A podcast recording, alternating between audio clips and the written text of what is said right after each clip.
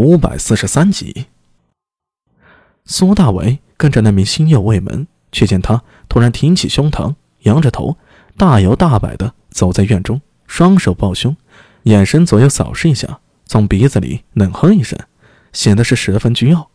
这和他之前在巫女学子面前的谨小慎微，完全是两个样子，分明带了点挑衅的味道，似乎这倭人武士想要在这帮新罗人面前争一份面子。只不过，这在院中的年轻武士没有任何表情，一个个冷静的像机器一样。苏大伟一时有些恍惚，几乎以为自己看到是后世那种抗日神剧，里面的鬼子倒是和现在的新右卫门颇为神似。这大概就是岛国人的性格，所谓举与刀，对强者恭敬，对弱者嚣张。算了，这也不关他的事儿啊，还是想对破案有用的。现在不能进店内，也没办法听到学子和高健他们在会谈些什么。这个疑问呢，只能暂时按下了。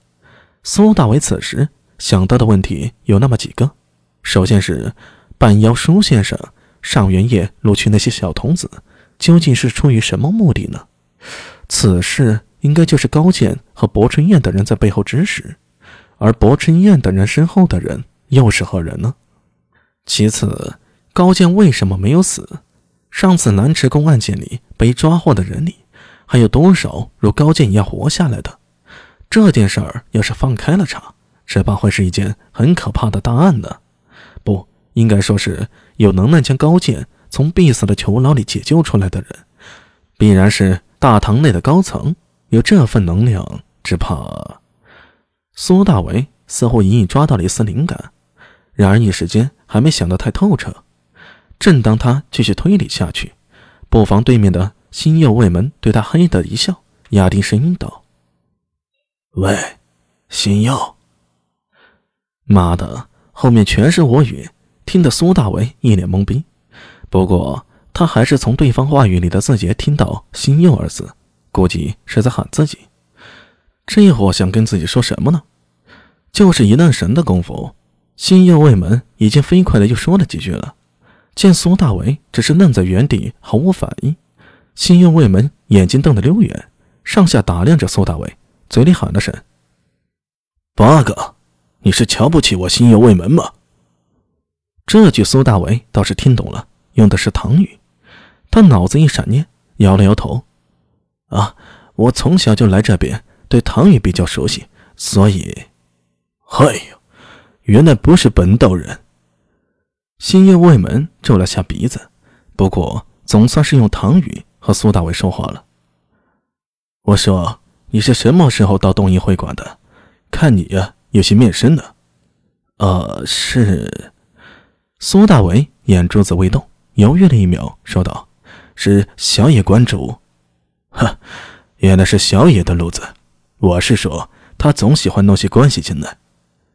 新右卫门伸手摸了摸自己的胡子。一脸不屑地说道：“看上去啊，这位倭人武士似乎还有些来头，居然不把东瀛会馆的馆主小野四郎放在眼里，而且听上去言语间对小野似乎还有些意见。”苏大伟大脑飞快地思索着，岔开话题道：“啊，你刚才想跟我说什么？”“哦，我说这些新罗花郎跟木头一样。”不知巫女和神官大人看中他们什么，居然会想不开和这些新罗人合作。苏大为心头一震，没想到从这大咧咧的倭人武士身上，居然印证了心里的怀疑。这些武士果然是新花郎啊！那薄春燕必定属于新罗了，绝不会错。至于薄春燕为何要杀害西秀芳，肯定有自己不知道的理由，暂时不必细究。苏大为眼珠子急转，立刻生出了一个大胆的想法。他上前半步，压低声音向新右卫门说道：“哎，新右大人，在会馆待的时间不短了吧？”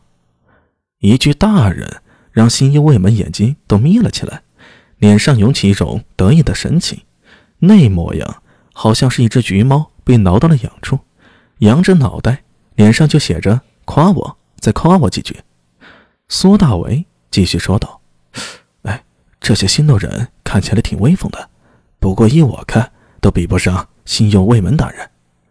那是当然。新右卫门更是得意了，声音都大了几分。新罗人向来狡诈，也不知巫女大人跟他们谈事情会不会吃亏呀？苏大为摆出一脸忧心忡忡的模样，这话顿时引起了新右卫门的共鸣。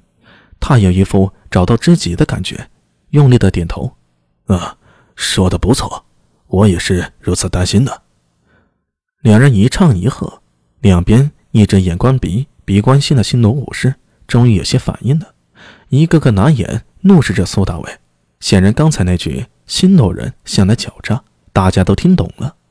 不过苏大伟好不容易才把话题引过来，自然不在意他们的反应。他伸手揽住新右卫门的肩膀，呃，很顺手。以苏大为的身高，新右卫门呢，就比他矮了一头，简直就是个弟弟。哎，新右卫门，你知道巫女和新斗人在商量什么吗？哦。我知道啊，